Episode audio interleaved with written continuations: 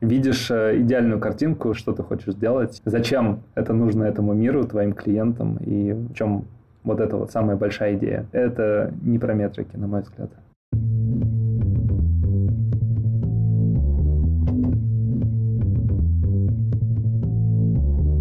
Привет, я Юра Агеев, и это 233 выпуск подкаста Make Sense. Вместе с гостями подкаста мы говорим о том, что играет важную роль при создании и развитии продуктов. Люди, идеи, деньги, инструменты и практики. И сегодня мой собеседник Дмитрий Салатов. Мы поговорим о том, как клиенты выбирают банковские продукты и как это знание помогает при запуске продукта в Алом океане – Обсудим тему концепции, что это такое, чем отличается от видения, как связано с бэклогом и метриками. И еще поговорим о том, какую роль играет концепция в жизни бизнеса и как часто нужно ее обновлять. Подкаст выходит при поддержке конференции по менеджменту продуктов Product Sense. Прежде чем перейти к подкасту, я хочу поделиться важной новостью. Мы запустили опрос о задачах, вызовах и профессиональном развитии продуктов – это большое исследование от Product Sense, которое мы проводим четвертый год подряд. В этом году исследование проводится совместно с Яндекс Практикумом. Мы покажем, в какие направления развития вкладываются участники продуктового сообщества, какие зарплаты они получают на разных позициях, с какими задачами и вызовами столкнулись в 2022 году и какой сфере профессионального развития планируют уделить больше всего времени в 2023. Результаты исследования появятся в январе 2023 года. И, конечно, сначала мы поделимся ими с участниками исследования, а затем уже опубликуем и в общем доступе. Поэтому, если хотите быть в первых рядах, действуйте. Ответы принимаются до 14 декабря включительно. Ссылка в описании. Буду очень благодарен, если уделите время нашему опросу. Дима, привет. Привет. Расскажи немного про себя, пожалуйста. Я Дима. Сейчас я могу себя назвать в первую очередь предпринимателем. Полтора года назад я был одним из тех, кто запустил э, банк для предпринимателей Бланк. На рынке достаточно давно не лончились, не запускались новые успешные банки. Все помнят эпоху новых банков где-то 7-8 лет назад, рассвет банковского финтеха в России. Потом этот рынок именно новых проектов пошел на спад, потому что рынок стал алым. Я с командой, с своими партнерами сделали достаточно существенный вызов. Запустили новый проект, который при этом, э, судя по метрикам и отзывам рынка, стал действительно успешным. Удалось это, наверное, потому что мой предыдущий опыт э, связан также с э, банками для предпринимателей. Я работал несколько лет директором по маркетингу в модуль банке, и, в принципе, весь мой опыт был вокруг маркетинга и частично продукта, поэтому я достаточно хорошо понимал аудиторию, ее боли, потребности и что необходимо сделать на рынке, где уже работают состоявшиеся проекты, чтобы новый банк смог действительно выстрелить и привлечь себе новых клиентов. Сейчас я уже выполняю в первую очередь роль фаундера и достаточно глубоко погружен в развитие банка как продукта, поэтому могу рассказать о том, что именно мы сделали, почему, как работает банк как продукт, поделиться, наверное, какими-то интересными инсайтами из нашего бизнеса. Очень интересно. Тема банкинга периодически всплывает в подкасте. Банк как продукт. Давай начнем, наверное, тогда с этого. Интересно, знаешь, что вот есть действительно алый океан, если так посмотреть по количеству банков, которые есть в России, и, в принципе, по уровню сервиса, который они оказывают, ну, по крайней мере, вот в клиентском сегменте для физических лиц. Какими характеристиками должен обладать этот самый продукт? Я понимаю, что наверное, список огромный, но все же вот, может быть, какая-то ключевая штука, которую он должен обладать, чтобы выделиться или хотя бы не утонуть в этом самом океане? Это на самом деле очень интересная тема, потому что продукт может быть сделан идеально и быть действительно крутым и лучше рынка, но при этом им не будут пользоваться, потому что банк выбирает, к сожалению, далеко не только за продукт. То есть, если говорить про стратегию выхода на рынок любого продукта, то мне ближе концепция, которая вот подразумевает под собой стратегию доминирования, разрушения, обособления и так далее. То есть, когда мы говорим, что либо мы делаем продукт, который будет стоить дороже, но при этом он будет существенно офигенным и круче рынка, либо при этом он еще будет и дешевле рынка, ну а делать продукт хуже рынка вроде как смысла и нет, по крайней мере в финтех рынке, да, то есть от того, что ты запустишь какой-то третисортный банк, но даже очень дешево, вряд ли наберешь аудиторию, потому что стоимость банковских услуг сейчас очень редко является ключевым фактором выбора.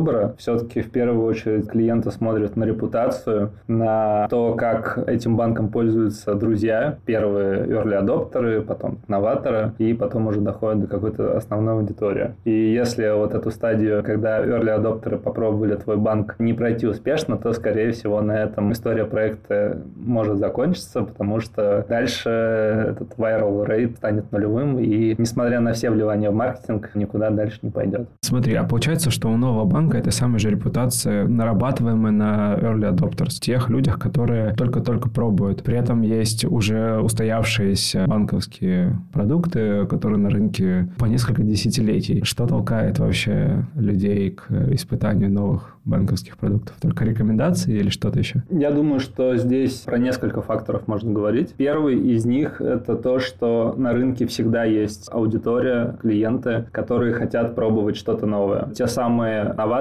они всегда стремятся за новыми технологиями, и как только выходит что-то новое, то, что удалось донести до них, что «Эй, привет, вот вышел новый гаджет, которого до этого никогда не было, не хочешь попробовать?», то эти люди будут стоять в очереди, чтобы купить и попробовать. На старте нам удалось привлечь более трех тысяч таких клиентов. Предприниматели, правильно понимаю? Да, только предприниматели, конечно. То есть, если говорить про физических лиц, это может казаться очень мало, но среди предпринимателей это уже такое прям существенное ядро, которое может дальше про тебя рассказывать. И эти 3000 клиентов открыли у нас счета, даже не получив доступ э, никуда, ни в личный кабинет, ни в мобильное приложение и вообще не зная, что у нас будет. Мы запустили так называемый преордеринг, когда можно было оставить заявку. По факту, как запускался Gmail много лет назад, когда был создан FOMO-эффект, Fear of Missing Out, и можно было оставить заявку, но при этом ты в продукт попадал только через некоторое время. Тебе нужно было найти какого-то друга, у которого тоже был туда доступ, чтобы попасть в этот продукт. В целом, мы э, не ожидали, что эта стратегия станет э, настолько успешной, то есть мы думали, что соберем какую-то совсем узкую группу первых э, тестировщиков, которые потестят платежи, как все работает, но вот первые 3000 клиентов, это был такой первый звонок, что с точки зрения позиционирования того, что мы обещаем рынку, мы идем в нужную сторону. Слушай, ну это интересно. Я по себе сужу, строго по себе. Вот у меня есть банк, я пользуюсь как э, предприниматель. Но мне настолько влом с него слезать. ну, как представлю все это. Знаешь, стоимость переключения, она скорее ментальная, наверное, плюс еще какая-то есть, э, там, ну, замените реквизиты в документах и прочее, прочее. То есть она все равно есть. И вот тогда вопрос, это реально по майнсету, либо это получается через коммуникацию стоимость переключения перебарывать, что ли? Я думаю, что это сто процентов по майнсету, потому что действительно пользователи, которые уже пользуются одним из банков, для бизнеса и как физическое лицо, чтобы клиент перешел из одного банка в другой, чаще всего с ним должны в его текущем банке очень плохо поступить. То есть он должен реально понести убытки, потерять деньги. В случае с бизнесом бывают различные блокировки счета. В этот момент появляется окно возможностей, когда предприниматель говорит, все, я больше этим пользоваться не буду, дайте мне, пожалуйста, нормальный банк с рынка. И если читать наши социальные сети, то периодически именно такие вопросы там появляются про банки, чуть реже про мобильные операторы. То есть это те услуги, которыми ты пользуешься, пока они тебя совсем не выведут из себя. Обычно, для обычной аудитории. Но вот есть исключения, да, новаторы, которые такие, окей, я пользуюсь одним банком, но хочу посмотреть, какие есть еще, и у них может быть там по 5, по 7 банков активных причем, да, и они всеми пользуются. Нам удалось найти сначала новаторов, и сейчас они уже потихоньку рассказывают своим друзьям о том, какой у них пользовательский опыт в бланке, и нам удается таким образом расти. Как вы их искали? Через рекламу или как-то сообщество? Тогда еще были доступны все рекламные каналы, то есть это была весна 2021 года, полтора года назад. Было достаточно легко просто показать вот всей тусовки, которая стартаперская тусовка России была, что запустился новый продукт. У меня у самого достаточно много подписчиков, и, наверное, многие из них тоже стали первыми нашими клиентами. Во многом это в том числе была коммуникационная составляющая, что мы упаковали офер таким образом, что, эй, если ты сейчас этого не сделаешь, то ты упустишь что-то очень-очень важное в своей жизни, практически проедешь мимо нового айфона, поэтому давай скорее приходи к нам. Я думаю, что такой эффект случился, и нам это действительно помогло. Прям интересно, потому что одна вот из таких задач да, при старте продукта это как раз поиск этой самой ранней аудитории, и прибегают на зарубежный рынок, пробуются это всякий продукт hand, пытаются как раз найти ядро, или хотя бы понять вообще, оно в этой тусовке или не в этой. Сейчас чуть сложнее. Окей, прежде чем мы перейдем к теме, которую мы с тобой готовили, для обсуждения, концепция. Мне вот э, все-таки, знаешь, что интересно? Вот зачем люди, давай вот в случае предприниматели, пользуются банками? Я понимаю, нужно платить, да, нужно где-то хранить деньги. Может быть, есть, знаешь, более высокоуровневые причины, по которым они пользуются, которые вы отследили. Мне кажется, нам это дальше просто поможет э, в дальнейшей беседе. На самом деле платежный функционал просто перевести деньги от одного клиента к другому, он а, является абсолютно не главным. За этот функционал точно никто не выбирает банк. Банк нужен сейчас уже для другого. И э, многие банки стали это понимать и по-разному строят свой бизнес, концепцию своих сервисов. Кто-то пытается стать daily приложением и э, включить в себя абсолютно все, что есть на рынке. Например, как бенчмарк известный Каспи банк в Казахстане, у которого соотношение DAO к MAU, то есть количество дневных заходов к месячной аудитории, на уровне выше 60%, если я не ошибаюсь. Ни один из русских банков пока что до такого уровня не дошел, но они это добились тем, что включили в свой продукт э, Marketplace множество других услуг. По сути, все, что ты делаешь, ты делаешь в одном большом суперапе. Возможно, причем, что им это удалось в том числе благодаря отсутствию крупных конкурентов на казахстанском рынке. Допустим, на российском рынке сделать такой суперап сложнее, потому что есть независимые хорошие сервисы. Ты можешь с помощью них вызывать такси, заказывать доставку еды, что-то покупать. И пока что эти сервисы не превратились в банки, то есть не добавили в себя какой-то платежный функционал. Банки тоже не дошли до того, чтобы через них можно было совершать практически любое ежедневное дейли действие. Это очень интересный вопрос, потому что уже сейчас известно, что крупнейшие российские маркетплейсы Озон, Wildberries, Яндекс, как большой Яндекс, приобрели банки, банковские лицензии, и кто-то из них успел уже даже запустить первые банковские продукты. Совсем недавно была анонсирована карта Озона для их клиентов. После этого был анонсирован счет и карта Яндекса. Посмотрим, что сделает Wildberries, но это первые шаги, да, они только заходят на этот рынок, но могут достаточно существенно потеснить тех, кто там уже находится и просто проводят платежи и кроме этого практически ничего не делает, либо добавляет какой-то минимальный уровень добавочной ценности. Но при этом есть э, совершенно другие концепции развития банков. Например, Бланк – это, наверное, одна из них, когда банк ну или какая-то компания предполагает э, фокусировку на решении какой-то одной или нескольких ключевых клиентских задач, снятии клиентских болей – и делает это существенно лучше, чем э, эти суперапы. Ну, например, на обычном рынке можно сказать, что доставка еды в самокате лучше, чем э, доставка еды через какой-то агрегатор, где ты можешь заказать себе и еду, и одежду, и мебель, и что угодно. Наверное, такая фокусировка помогает развиваться и захватывать долю на одном небольшом рынке, но эта доля будет существенной. В случае с банками речь может идти о том, что Бланк, например, фокусируется на оказании сервиса уровнем существенно выше, чем это делают другие банки. То есть мы быстрее отвечаем в чатах, мы не посылаем никуда клиента за документами и говорим, ну,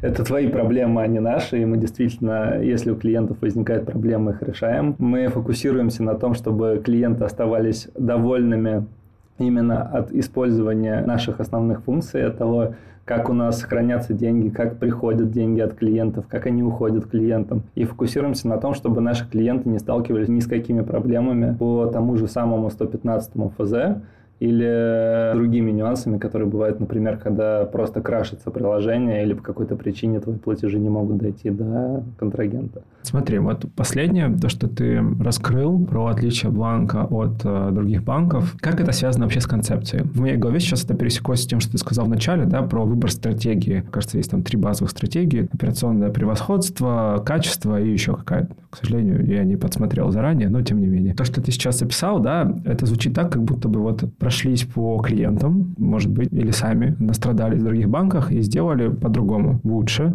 наверное. Сняли боль и закрыли. Как вот это все связано с концепцией? Это пошло от концепции или это вот как топ-даун или bottom-up? Да, сверху вниз или снизу вверх? Как это связано вообще? Давай сначала разберемся, что такое вообще концепция, с чем ее едят. Сразу такой дисклеймер, что я не являюсь профессиональным продуктом, и у меня нет личного продуктового опыта, поэтому все, что я буду говорить, воспринимать как мое личное мнение, и потом не стесняться кидать с меня помидоры. Но надеюсь, что это будет интересно. Я считаю, что продуктовая концепция, или по-другому, наверное, продуктовый вижен, это какая-то базовая идея, которая реализуется при создании определенного продукта. Другими словами, это что-то, что объясняет, что, зачем и для кого вы вообще вообще делаете свой продукт. Обычно в концепцию включают э, несколько уровней. Первое – это целевая аудитория, для кого продукт создается. В нашем случае мы решили, что бланк будет создаваться для предпринимателей, и при этом это предприниматели, которые являются в первую очередь новаторами, молоды в большей части, склонны к использованию новых продуктов, часто диджитализированы и работают в каких-то диджитальных отраслях нежели в реальном секторе и занимаются там строительством, транспортом и так далее. Дальше мы понимаем, какие у этой целевой аудитории текущие потребности и чем их не устраивают продукты, которыми они сейчас пользуются. Потому что мы понимали, что текущие клиенты, они пользуются продуктами, которые создавались ну, минимум 6, 7, 8 лет назад. Именно тогда был расцвет банков для бизнеса, и тогда появились Модульбанк, Точка, стали создаваться новые продукты в Тиньке, Альфе, в Сбере и так далее. Это все наши основные конкуренты. И мы понимали, что все равно все эти продукты созданы на основе десктопной версии. Никто из них не сделал удобное мобильное приложение, которым предприниматель мог бы пользоваться. Вот это была основная из болей, которую мы хотели решить. Вторая боль – это как раз качество поддержки, потому что предприниматели ежедневно страдают от того, как они общаются с банками. Да, не все, но доля страдающих достаточно высокая, чтобы от этой доли можно было откусить и забрать этих клиентов себе. Поэтому мы решили, что мы не будем фокусироваться на абсолютно всех фичах, строить какой-то нереальный суперап, потому что догнать по функционалу те банки, которые развиваются 6-8 лет, практически невозможно, учитывая ресурсы, которыми они обладают. Мы решили, что мы сделаем несколько крутых фич, которые действительно нужны аудитории, они ее оценят, и несмотря даже на какие-то пробелы в других фичах, которые есть на рынке, нас начнут выбирать. Вот тут интересно остановиться, смотри, вот вопрос вопрос есть. Вот ты сказал про приложение, про поддержку. Ну, насколько тогда было понимание, или ну, насколько такая сильна была гипотеза об этом, да, что именно по этим критериям вообще могут выбрать ваш продукт, ну, просто потому что, окей, ну, вот, ну, не были они запланированы под мобилку, но мобилку уже сделали, все равно работает, а почему это должно стать решающим фактором при переключении? С чего состояла гипотеза, в чем она заключалась? На самом деле гипотез было, конечно же, намного больше, и чтобы их систематизировать, мы провели три или четыре глубокие сессии дизайн-мышления, прям запирались на целый день, смотрели, какие у нас есть клиенты. После там, одной сессии мы проводили небольшое глубинное исследование на 30-50 предпринимателей, которые мы могли найти. Возвращались, проводили следующую сессию и так далее. И в итоге, пообщавшись без какого-то количественного исследования просто на качестве с предпринимателями, с пользователями банков. Из всех гипотез, которые у нас были, а гипотезы мы смогли нарезать, потому что у нас был опыт в предыдущем проекте, и мы в целом знали, какие вообще бывают потребности и с чем сталкиваются клиенты. Мы решили, что чтобы выстрелить на рынке, вот двух ключевых э, болей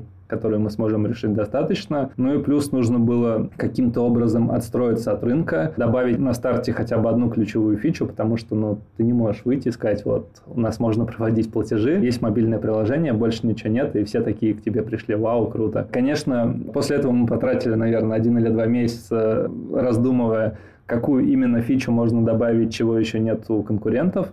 И пришли к выводу, что нужно сделать сервис или инструмент для финансового менеджмента для самых маленьких предпринимателей, которым нужно определять, сколько денег к ним пришло, сколько денег они потратили, иметь возможность отложить деньги по каким-то правилам, допустим, на аренду или на какие-то агентские расходы, которые они должны понести, реализуя свои услуги или свои товары. И мы запустили так называемые потоки, когда без открытия дополнительных счетов пользователь может настраивать правила и определять, например, отложить 10% от всех ходячих денег на накопление или на аренду, или отложи 6% на налоги. На старте было совсем немного правил, то есть можно было откладывать процент – либо фиксированную сумму, и можно было создавать неограниченное количество вот этих потоков. Но даже на старте мы потом проводили аналитику, что некоторые пользователи создавали больше 20 потоков, причем были совершенно интересны, например, на алименты или бывшей жене. Оказывается, что создать инструмент управления деньгами намного интереснее, чем заранее предусмотреть все возможные сценарии. То есть даешь простой инструмент, а пользователи сами им как-то пользуются, ты смотришь, что они делают, и такой, ага, есть такие-такие сценарии, потом ты начинаешь как-то это добавлять в тултипы, подсвечивать, и все это понемногу нарастает как снежный ком. Смотри, уточнить здесь тоже, знаешь, там звучит очень круто. Ну, типа, я вот до сих пор сам занимаюсь этим всем в Excel. Но смотри, это звучит круто и как бы достаточно дорого с точки зрения разработки. Точнее, почему так я говорю. У нас вот есть набор гипотез. Mobile First, отличная поддержка, и вот, вот третья фича. Классно. А теперь мы вспоминаем, что мы делаем банк, это достаточно дорого. Насколько я там понимаю, там нужно или лицензию, или найти какой-то банк, который будет делиться с тобой лицензией. Ну, в общем, это дорого. Как это все проверить? Это тебе надо сначала сделать и проверить все-таки? Или вот качественное интервью и погнали? Ну, то есть, как принималось это решение? На каком основании? Очень интересно. В нашем случае это было действительно просто качественное интервью и погнали потому что делать какие-то количественные интервью, пытаться отрисовывать интерфейсы и показывать их пользователям или, не дай бог, использовать в нашем случае сервисы типа Толока, точно нельзя, просто потому что как пользователи в реальности управляют своими деньгами, ими пользуются, и как они тебе расскажут э, в каких-то опросниках, особенно количественных, где у тебя опрос длится 10-15 минут, и э, ты не погружаешь пользователя в какое-то состояние обучения, когда он действительно из себя вытаскивает инсайты, что именно он делает и почему, получить реально достоверных результатов в нашем случае практически невозможно. Ну, есть вторая история, что другой альтернативной концепции у нас не было. У нас точно не было денег строить какой-то огромный супер-ап или делать какое-нибудь комбинированное приложение для предпринимателей и физических лиц. Поэтому из всех вариантов выбирать не пришлось. У нас был один вариант и одна концепция, которая более-менее легла и на основе которой которой можно было уже нарисовать стратегию хотя бы на 1-2 года, куда мы идем, и мы приступили к реализации. То есть, получается, вот эта часть, она как раз такая сверху вниз. То есть, вы, опираясь на свой опыт, опираясь на общение с э, потенциальными клиентами, нарисовали действительно видение. Мы думаем, это должно выглядеть вот так, по крайней мере, на старте. Да, ну и если еще раз подойти к тому, что же такое концепция, из чего она состоит, как я сказал уже, что это целевая аудитория, это какие-то потребности или клиентские боли этой целевой аудитории, это ключевые фичи и видение продукта, которые эти боли решает. И есть еще четвертый очень важный компонент – бизнес-модель, большими мазками или бизнес-цели, которые вообще ставятся перед проектом. Потому что есть проекты роста, которые изначально даже не стремятся выйти в прибыль, есть проекты, которые, ну вот, допустим, ты решил открыть салон красоты у себя в доме, да, это проект, который не предполагает как раз масштабирование. Есть проекты, которые подразумевают захват рынка. Это тоже совершенно будут разные, наверное, концепции продуктовые, в зависимости от того, какая бизнес-цель есть у команды, у фаундеров, у инвесторов. И это тоже нужно учитывать. Собрав эти четыре компонента, получается какое-то такое продуктовое видение, которое можно положить уже на первые драфтовые макеты и начать делать уже более глубокую стратегию с цифрами, какую долю рынка мы хотим захватить, а сколько будет стоить наш продукт, кто нам нужен в команде, чтобы реализовать, какой нам нужен бюджет и так далее, и так далее. То есть это уже, на мой взгляд, является более глубокой стратегией, которая прорабатывается на основе вот этого первого видения, первой продуктовой концепции. Когда обсуждали с тобой тему, вот прозвучала фраза, которая мне очень э, запомнилась от тебя. Концепция — это не то, что тестируется АБ-тестами. Но как-то же она все-таки должна валидироваться или нет? Ну, то есть вот где был момент, был ли, кстати, вот полтора года прошло, да, в котором вы такие сказали, а, класс, концепция изначально была правильная, мы все правильно сделали, или в какой-то момент поняли, ну, есть что поправить. То есть вот что происходит с концепцией дальше, после того, как произошла инициация, начали работу? Мне кажется, что единственный способ, как тестируется концепция, это когда все-таки продукт уже запущен, он работает, и фактически происходит тестирование об рынок. А действительно ли те цифры, которые мы заложили, они вообще могут быть достигнуты при улучшениях текущей концепции, которую мы сформировали. Давай попробуем на каких-нибудь примерах. Мы решили открыть ресторан высокой кухни, который будет тянуть на Мишленовскую звезду. Ожидаем, что к нам будут ходить очень богатые, дорогие клиенты, которые будут заполнять все. Если мы сделали такой ресторан, куда сразу стали ходить клиенты, все круто, посетители, да, то есть они э, оставляют у нас большие чеки, значит, концепция сработала. Дальше может быть несколько вариантов. К нам ходят меньше, чем мы рассчитывали. Мы такие, так, что-то, наверное, не то, что можно сделать? Можно изменить меню, можно уволить э, шеф-повара, нанять другого, можно изменить, наверное, декор и добавить рекламы, попробовать найти каких-то инфлюенсеров, кто к нам приведет аудиторию. Но есть какие-то базовые фичи, например, например, локация ресторана, которую сменить, наверное, очень сложно, и это означает, что концепция провалилась, если мы решили открыть ресторан где-то, где аудитории в принципе нет, да, то есть мы попали, ну, совершенно мимо. То есть у нас был набор гипотез, из которых наша концепция состояла, и одна из них может быть настолько фатальной, что похоронит всю ее под собой. Да, и, наверное, именно так, причем это гипотеза, которую нельзя взять и сказать, нет, мы будем делать что-то другое. Несущая конструкция. Эти гипотезы, в принципе, формируют какую-то несущую конструкцию между собой, потому что нельзя взять и в дорогом ресторане давать шаурму или ну, что-то, что будет совсем мимо, да, тогда уже можно сказать, что все, концепция развалилась, мы тут новый бизнес делаем. По сути, старый проект не выстрелил, тест провалился. Давай попробуем пойти дальше, потому что вот мы говорим концепция, много раз уже слово. Мне кажется, это безумно важные штуки, но при этом они, знаешь, немного такие абстрактноватые так это назовем. Как это дальше все связывается, ну вот как раз с теми самыми целевыми показателями и метриками. И вообще, какую роль это играет э, в дальнейшей жизни продукта. Потому что, ну вот ты привел пример с шаурмой. Ну а вдруг у нас была метрика количество проданных блюд. Ну, мало ли, я не знаю, так решили. И, э, может быть, э, шаурма в элитном ресторане начнет привлекать людей, и мы начнем делать очень много продаж, пускай с маленьким чеком и так далее, и так далее. Есть ли эта связь дальше? Тогда вопросы, наверное, к CPO этого ресторана, который должен был э, заниматься совершенно другим, выбрал такую ключевую метрику.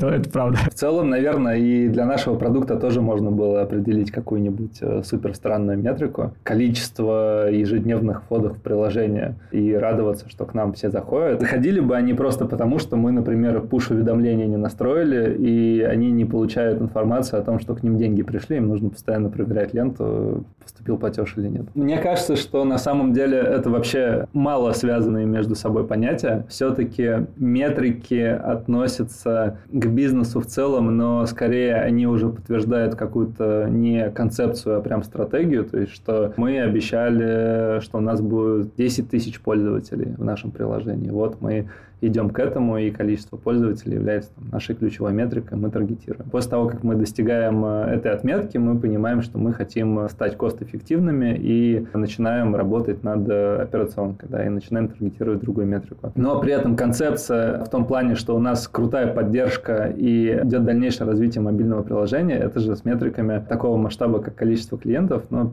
как бы не связано получается. Если бы мы вместо мобилки начали делать веб, остановили бы мобилку и все наши клиенты были в вебе, то тогда клиентов может быть столько же, сколько в стратегии, но при этом а, концепция будет совершенно развалена и вообще непонятно, что мы тут делаем и почему клиенты к нам ходят. Зависит от того, осознанно это было сделано и действительно концепция претерпела изменения, которые были согласованы все команды, или просто кто-то из продуктов потестил гипотезу, решил, что давайте мы запустим веб и понял, что клиенты им пользуются лучше, чем мобилкой, 90% команды продолжает делать мобилку, а пользователи начинают пользоваться вебом. Поэтому метрики, на мой взгляд, с именно Base ID могут быть связаны. Чаще всего это про что-то неметрическое, то есть это как раз про продукт, который ты хочешь сделать и вообще что ты на этом рынке строишь. Завод или что-то еще. Видишь э, идеальную картинку, что ты хочешь сделать и зачем это нужно этому миру, твоим клиентам и в чем вот это вот самая большая идея. Это не про метрики, на мой взгляд. А как тогда осуществлять навигацию в этом пространстве? Ведь все равно это бизнес, работают люди. Ну, то есть, э, изначально там было несколько человек, фаундеров вас, сейчас Сейчас наверняка уже больше. Сейчас у нас работает уже всего больше 400 человек. И только разработкой продукта, то есть это продукты, дизайнеры, разработчики, эти команды уже больше 120 человек. Вот, соответственно, вопрос. Вот были носители концепции, она начала жить, началось создание продукта согласно ей. Как дальше эта концепция продолжает жить, и как люди, работающие над продуктом, осуществляют навигацию. Они пришли на работу, и они могут таргетировать метрики и быть хорошими продуктами, и принести что-то, что может приносить хороший э, результат по метрикам, например, много доходов, либо много клиентов, но будет при этом совершенно вылетать из э, исходной концепции, которую мы строим. Вот. Так, давай здесь подробнее. Что вообще делать? И надо ли что-то с этим делать? Потому что кажется, что если ты зарабатываешь деньги, то, в принципе, бизнес, он же деньги зарабатывать собрался. Скажем так, мне кажется, что развитие и изменение концепции – это не просто вероятное событие, это то, что должно происходить. То есть то, что ты задумал что-то на старте бизнеса, ты должен в какой-то момент все-таки пересмотреть и понять, хочешь продолжать строить именно такой бизнес, как ты строишь, или поменять все и пойти куда-то дальше в другую сторону. Ну вот, например, возьмем Amazon, который много лет продавал книги и являлся книжным магазином. По сути, переход от книжного магазина в глобальный гипермаркет – это смена концепции. Да, с точки зрения метрик понятно, что здесь очень легко и можно просто посчитать общее количество заказов, выручку и так далее. Но если бы это была не смена всей парадигмы, а просто какой-то бы продукт решил, ну давайте, кроме книг, сделаем один раздел и будем продавать здесь корма для животных. Ну, скорее всего, спрос на эти корма для животных был бы ноль, потому что все продолжают туда приходить за книгами. И гипотеза бы не выстрелила, ничего бы и дальше не полетело. То есть, чтобы развернуться в сторону глобального гипермаркета, наверняка пришлось собраться всем и решить, так, есть большой новый рынок, куда мы можем пойти – давайте это сделаем, давайте получим новые инвестиции, сделаем абсолютно новую стратегию, наймем новые команды, которые будут этим заниматься и пойдем в ту сторону. Да, то есть это не то, что можно взять гипотезы, потестить и решить, ну давайте мы здесь попробуем гипермаркет вместо магазина книг сделать. Получается, это как раз переформулирование концепции. Да. И, собственно, тогда вопрос. Ты говоришь, вносить изменения в концепцию можно, но это вот решается на более таком глобальном уровне, нежели отдельных гипотез. Да? Да, продуктовых. Окей. А в чем тогда польза для людей, для команды в наличии этой самой концепции. В каком-то смысле кажется, что как будто бы она их ограничивает. С одной стороны, да, с другой стороны, можно на это по-другому посмотреть. Она может не ограничивать, а может направлять. Ну, то есть, а вот мне так кажется. А вот что ты э, видишь в этом? На самом деле так и есть. По сути, концепция, она дает фокусировку на том, чего должна достичь команда. То есть, если пойти дальше и прийти к тому, что концепция – это не просто какой-то фундамент, на котором все стоит, а кроме этого еще вот эта вот северная полярная звезда, к которой мы идем, то благодаря концепции вся команда начинает понимать, что же мы вообще здесь строим, каким продукт будет через два года, через три года, чего мы хотим. И благодаря этому как раз формируют бэклог, формируют гипотезы, и эти гипотезы идут вообще в нужную сторону. Ну, например, в нашем случае есть какие-то ключевые вещи, вот, например, качество поддержки. Очень редко в банках поддержка строится таким образом, чтобы в первую очередь таргетировалось качество, а во вторую уже стоимость и кост-эффективность этой поддержки. Если мы в концепции сформировали таким образом, то вся команда, которая занимается поддержкой клиентов, будет понимать, что сейчас нам не так важно, сколько расходов поддержка э, несет, хотя это важно абсолютно на всем остальном рынке, откуда они пришли с работы, и если бы они пришли в любой другой банк, то они занимались бы именно кост-каттингом и кост-эффективностью. А нам важно качество, поэтому мы развиваем инструменты, которые важны для того, чтобы быстро обслуживать клиентов, бесшовно им отвечать, чтобы ключевой метрикой было, например, количество обращений в поддержку, чтобы их было как можно меньше, и скорость решения кейса от обращения до конечного решения, хотя очень часто все кейсы дробят и смотрят просто по командам там, до передачи на какую-то другую линию. Какая-то команда отработала за две минуты, куда-то твой тикет скинула, следующая команда опять куда-то, все команды по отдельности молодцы, а в результате клиент пострадал. Если ты изначально правильно концепцию донес до команды, то, по идее, она этого делать не будет. Найдет, во-первых, нужные метрики, на которые нужно смотреть, и будет их таргетировать в своей работе и строить бэклог таким образом, чтобы гипотезы бэклога и задачи из бэклога шли вот к этой вот цели которая едина для всего продукта, для всей компании. Это прям прикольно. Получается, что то, что заложено в концепцию, в видение... А вот можно ли поставить знак равенства между концепцией и видением? Есть еще такое понятие, как Dream Vision.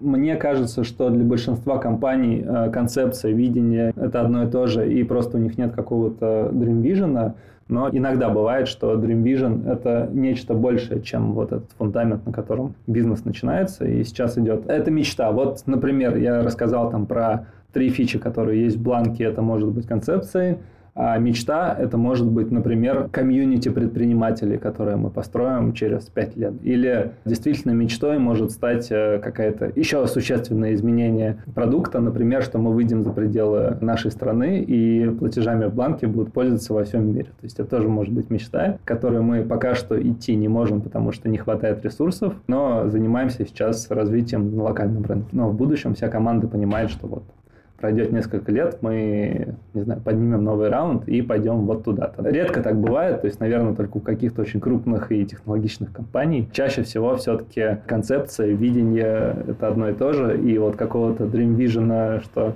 мы из одного ресторана сделаем федеральную сеть. Очень редко такое происходит. Но при этом как раз это то, что способствует изменению концепции, то есть переходу на новый уровень. Если привести примеры, есть Dodo Pizza, которая начиналась как компания по производству пиццы с большим фокусом на операционную эффективность и технологии. Сейчас видоизменилась, по сути, стала компанией Киборгом, где есть IT-конвейер, и они уже могут производить не только пиццу, стали открывать кофейни, стали открывать продажу шурмы как раз. По сути, произошло изменение концепции, так же, как в случае с Амазоном, как я до этого говорил. Но, возможно, у них был вот этот вот Dream Vision. Изначально Федя Овчинников, может быть, про это и задумывался.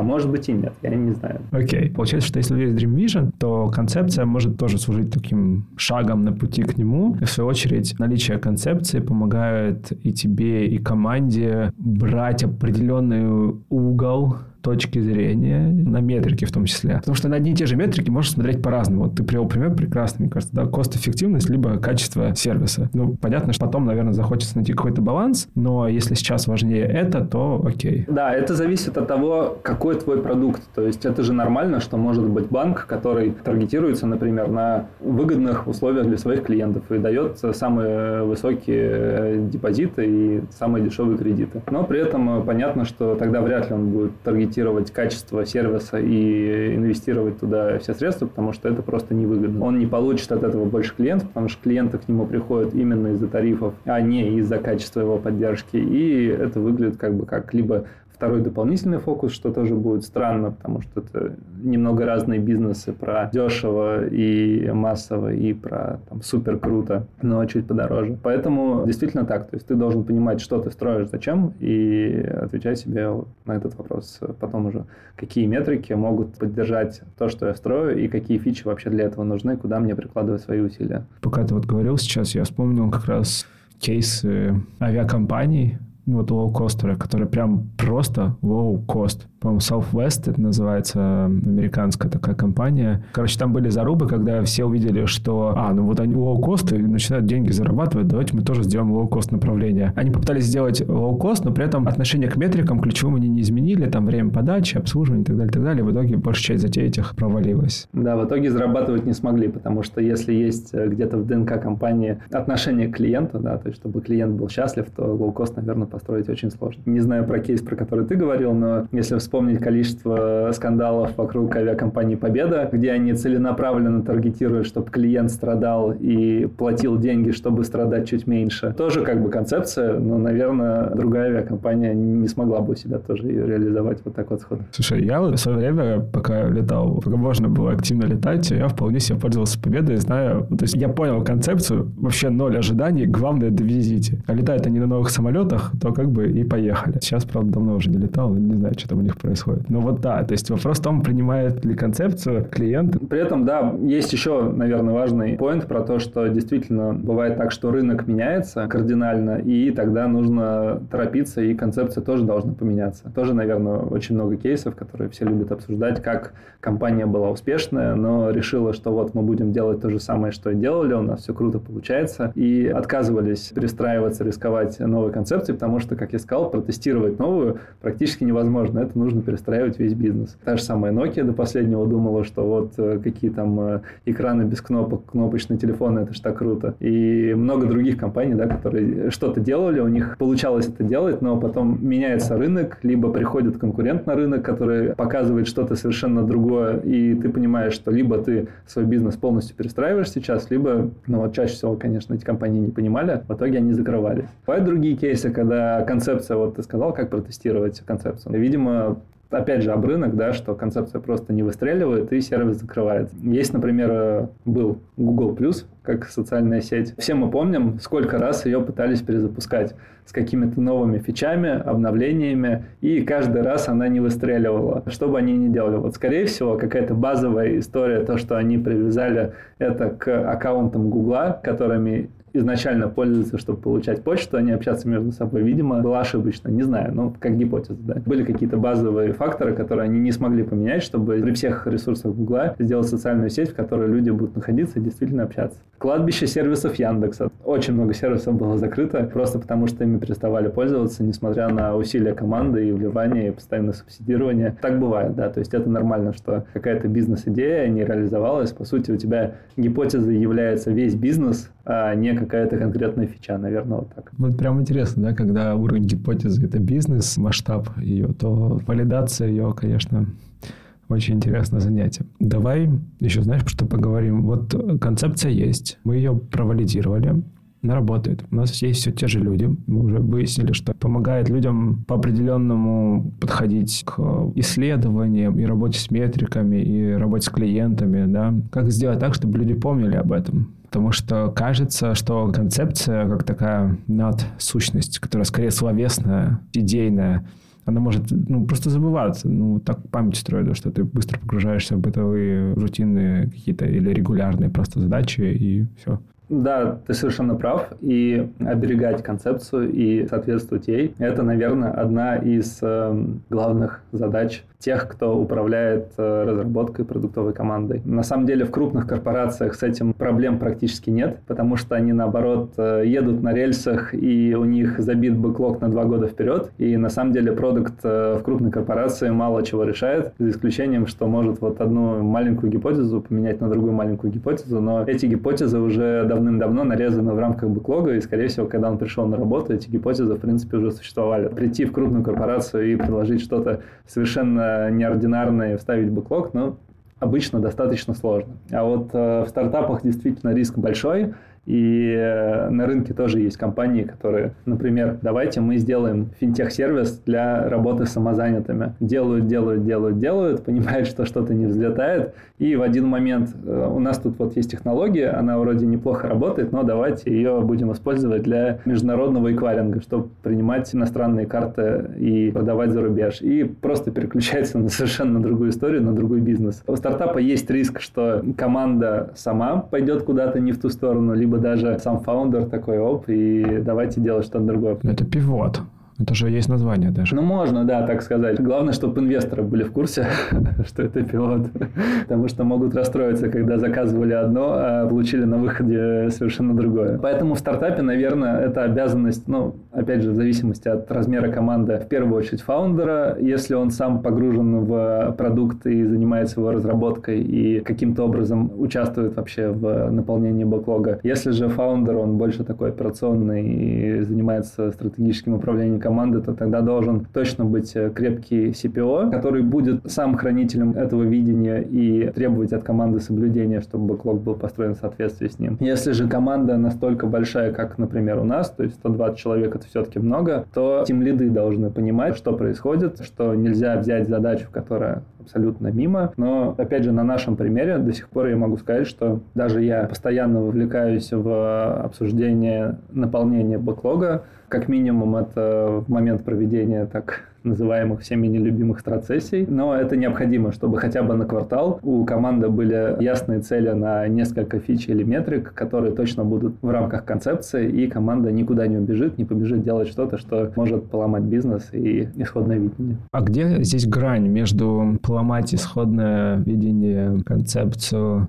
и как раз открытостью к обратной связи от рынка и клиентов. То есть может ли быть такое, что приборы показывают, ребята, концепция не работает, и мы продолжаем ее гнуть? Ну, это зависит от компании. Ты совершенно правильно сказал, что на самом деле, может быть, это и проблема для рынка, что многие фаундеры и команды продолжают делать то, что уже по метрикам не работает. Вот ты правильно говоришь, что бизнес убыточный. Явный пример, что юнит-экономика вообще не сходится. И там даже на горизонте она не может сходиться. И люди такие, нет, мы здесь оптимизируем, мы там будем привлекать дешевле, когда-нибудь она сойдется. Продолжать делать то же самое. Но опять же, это хороший поинт, если есть в команде люди, кто в целом готовы предложить что-то новое. Потому что чаще всего концепция или видение это уже то, что было каким-то образом выбрано из э, как минимум нескольких гипотез или идей. И почему-то команда решила вот делать именно такой бизнес. То есть взять, переключиться на другой. Опять же, это возможно, но нужно понимать почему. Да? То есть рынок изменился, или мы действительно нашли случайно какую-то новую нишу, где намного лучше и куда нужно идти. Наверное, это даже хорошо, если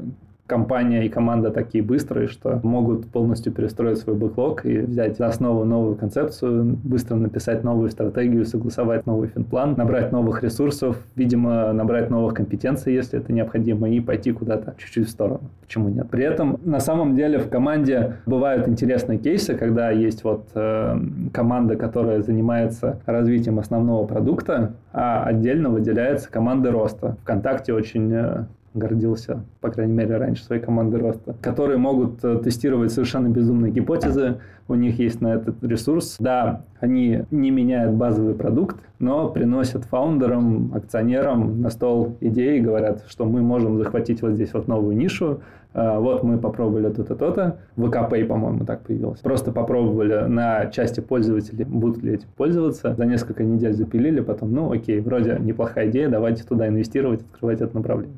Я только вчера закончил читать книжку про биткоин, достаточно старая. И там момент как раз вот э, история про консенсус. Короче, можно вносить обновления в программное обеспечение биткоина, которые не затрагивают э, ключевых механизмов, которые лежат в его основе. Там механизм э, выпуска блоков, механизм инфляции, ну, в общем, вот этих всех штук, которые определяют его работу. Ну и потом еще, правда, тебе нужно как раз этот консенсус, не сломать его, чтобы много людей сразу обновилось. Вот что надо сделать. Вот то, что ты говоришь сейчас, почему-то в памяти вот это тоже это сразу всплыло. Есть вещи, которые можно подтвикать, опять же, да, как в мире с э, командами роста и, может быть, что-то получить. Но вот концепция остается. Да, а при этом рядом есть эфир, который э, спокойно перешел от э, Proof of Work как Proof of Stake, да, и э, то, чего не делает биткоин. И это очень интересно, то есть мы пока что не знаем, к чему это приведет и изменится ли спрос от биткоина к эфиру в ближайшие годы. Следующая книга, которую мне надо прочитать, видимо. То есть однозначно есть компании, которые придерживаются изначального вектора и идут по нему и достигают результата, иногда просто не выдающегося. А есть компании, которые прям охотники до новых ниш и, наверное, вот выделяют больше внимания этим командам роста, прислушиваются, какие там есть идеи и готовы быть более гибкими и меняться. Если про рынок e-commerce говорить, наверное, он такой показательный, когда раньше были просто магазины, и потом какие-то из этих просто магазинов переобулись в маркетплейсы, и на самом деле для магазина крупного это изменение вообще всех процессов. То есть нужно взять один бизнес практически стопнуть и другой начать делать. А какие-то решили, что ну окей, у нас как бы прибыль есть, они продолжают работать как мономагазины, и э, даже пошли сами уже продавать на эти маркетплейсы, их это тоже устраивает, и в целом продолжают оставаться прибыльными, у них работают сотрудники. Акционеры в целом, наверное, тоже довольны. Далеко не все из э, мономагазинов закрылись и стали убыточными. А маркетплейсы, с другой стороны, да, они имеют высокую капитализацию, но много лет э, были убыточными и требовали от акционеров дополнительного фондирования. Поэтому действительно концепция того, что ты делаешь, очень сильно связана со стратегией, с бизнес-целями и э, не обязательно нужно говорить, что вот мы захватим всю планету. Действительно, концепция работы может быть совершенно разной, и можно иногда довольствоваться чем-то меньшим, но при этом быть суперприбыльным. Дима, спасибо тебе большое за очень интересную беседу на очень важную тему. Спасибо тебе. Мне тоже понравилось, как пошла дискуссия, и как-то захотелось сразу еще несколько других тем обсудить, которые по ходу вылезали. Например, как вообще захватывать рынки и как выходить на новые рынки, потому что это тоже все очень сильно связано с тем, что ты делаешь, почему и какие вообще есть стратегии выхода на рынки. Класс, я запишу себя. Может быть, вернемся к этому позже. До встречи. Пока-пока. До встречи. Пока. Это был 233 выпуск подкаста Make Sense. В этом выпуске вы слушали Дмитрия Салатова и меня, ведущего подкаста Юру Агеева. Если вам понравился выпуск, вы считаете информацию, которая прозвучала полезной, пожалуйста, поделитесь ссылкой на выпуск со своими друзьями, коллегами, знакомыми. Оставляйте комментарии ставьте лайки в сервисах, где слушаете подкаст. Это поможет большему количеству людей узнать о том, что он существует – Спасибо, что были с нами. До следующих выпусков. Пока!